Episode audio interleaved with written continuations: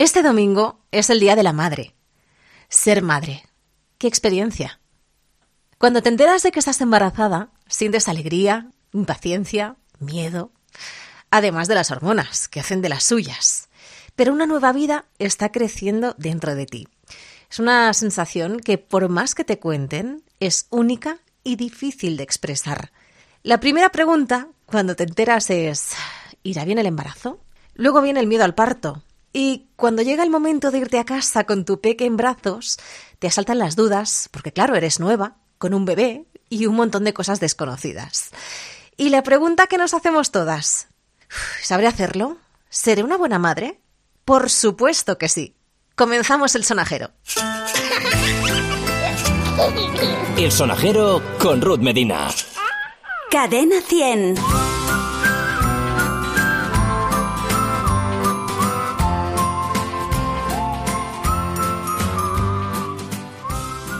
Las dudas y preguntas cuando vamos a ser madres son normales, pero que no cunda el pánico, ¿eh?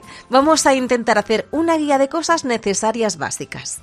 Seguro que si estás a punto de dar a luz, más de una vez y más de dos te han preguntado aquello de ¿ya tienes lista la maleta para el hospital? Y tú, madre mía, piensas, ¿ahora que me tengo que llevar?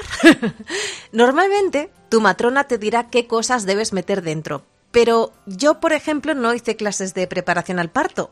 Entonces, claro, no tenía ni idea. Así que pregunté a mi doctora y me dijo, a ver, te voy a pasar con una de las matronas y que te cuente. Bueno, pues para el bebé me dijeron, tienes que llevar bodys, pijamas de primera puesta, un gorrito, pañales talla recién nacido, un paquete de toallitas, una esponja y gel para bebés y una mantita o arrullo.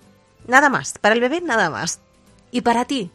Pues un camisón sobre todo que se abroche por delante, sujetadores de lactancia, compresas especiales posparto y braguitas que por cierto las hay desechables, para el hospital y muy bien. Y si optas por la lactancia artificial, en el hospital te van a dar los biberones para las tomas, no tienes que llevarte biberones ni nada, ¿vale? No te preocupes. Los papeles que te digan en el hospital, también a la maleta, y el cargador muy importante que no se te olvide porque te van a freír a mensajes. No necesitas nada más. Yo cuando estaba en recepción esperando a que me dieran habitación, eh, vi embarazadas con unos maletones, pero maletas como si se fueran de vacaciones al Caribe. Y yo, de verdad, llevaba una bolsa de deporte mona, así como rosita y tal, pero de deporte. Y te digo una cosa, que la mitad de los body, los pañales y demás volvieron a casa sin ponerse. Lo que tienes que pensar es que si es un parto natural, lo habitual es que estés un par de días en el hospital. Y si es cesárea, pues en cuatro, máximo cinco días. Así que no te pases, porque no te vas un mes entero. Y luego, de verdad, que te irás cargadita de cestas, flores, peluches, regalos y el bebé en brazos. y luego de repente llegas a casa.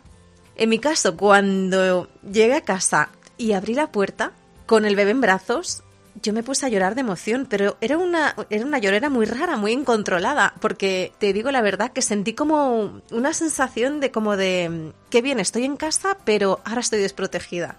Mm, claro, me puse a llorar, a llorar de emoción, porque claro, ya éramos tres, era algo muy deseado y estaba súper feliz, pero tenía mucho miedo.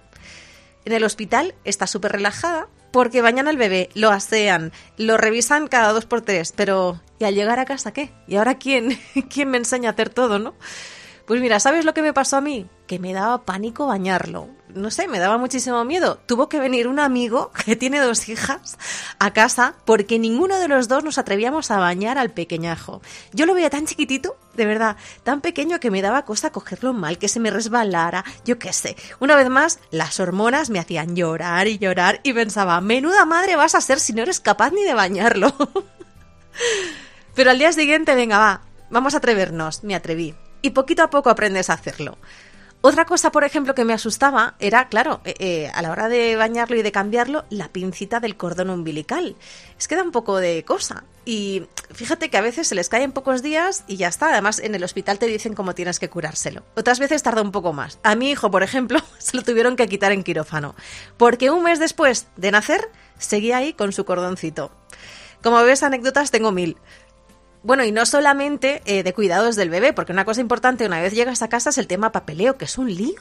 En el hospital te dan un informe del parto, con la hora de nacimiento, el peso, etcétera, etcétera. Pero el resto, claro, lo tienes que hacer tú. Y además, solo tienes 8 días desde el nacimiento para ir al registro a tramitarlo. Te lo digo para que lo tengas en cuenta, sobre todo si te van a hacer cesárea, porque si sales el cuarto o quinto día, tienes muy poco tiempo para hacer todo esto. Los pasos son ir al registro e inscribirlo, darlo de alta en el padrón municipal. Esas dos eh, cosas las vas a necesitar para solicitar la tarjeta sanitaria y que te asignen al pediatra, al enfermero o enfermera para que le pongan las vacunas y demás y luego tendrás que ir a tu médico de cabecera a recoger la baja de maternidad. Puede ir otra persona por ti, en ese sentido no te preocupes. Ah, y recuerda que desde el 1 de enero de este año el permiso es para los dos, permiso de 16 semanas de maternidad y paternidad, y se puede ampliar en caso de parto prematuro o hijo con discapacidad. Más cosas que tienes que hacer. Pedir el certificado de empresa de cada uno de vosotros. En la empresa saben qué papeles son, te van a indicar cómo se hace y qué cosas tienes que marcar. Parece muy complicado, pero luego te ayudan.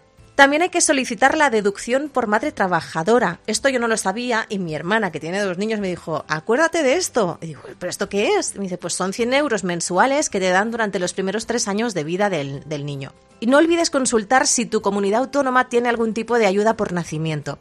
Y asegúrate de incluir al bebé en la declaración de la renta. Sé que es mucho papeleo. Y encima tú con los puntos, el bebé llorando, tú con las hormonas, miles de visitas. Pues mira, te diré que hay empresas que se encargan de tramitarte todo esto, todo este papeleo tan horrible, por 50-60 euros aproximadamente y te olvidas de todo. Yo creo que si alguien te dice, ¿qué quieres que te regale? Tú regálame esto. Yo creo que es un muy buen regalo de, de maternidad. Pues con todo esto espero haberte ayudado un poquito. Si tienes alguna duda, alguna consulta y te la puedo resolver, ya sabes, el sonajero arroba cadena100.es. Que disfrutes, disfruta muchísimo del maravilloso mundo de la maternidad. Y por cierto, este capítulo va dedicado a las mamis que fueron, a las que son y a las que serán. Feliz Día de la Madre. Un beso de Ruth Medina.